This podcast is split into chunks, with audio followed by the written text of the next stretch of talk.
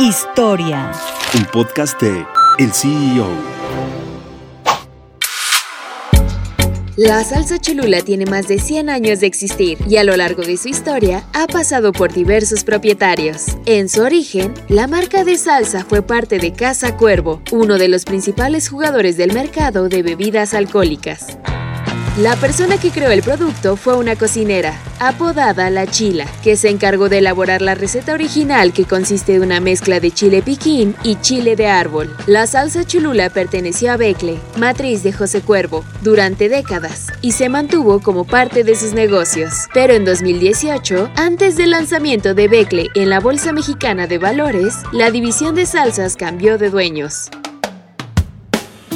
Para diciembre de 2018, Cholula fue adquirida por El Catterton, una empresa dedicada a la elaboración de condimentos picantes. Según fuentes de Reuters, la compra se dio con intenciones de consolidar las ventas de la salsa en otros mercados, principalmente en Europa. Pero tan solo unos años después, McCormick pagó 800 millones de dólares a El Catterton por Cholula y desde ese entonces forma parte de su portafolio de marcas.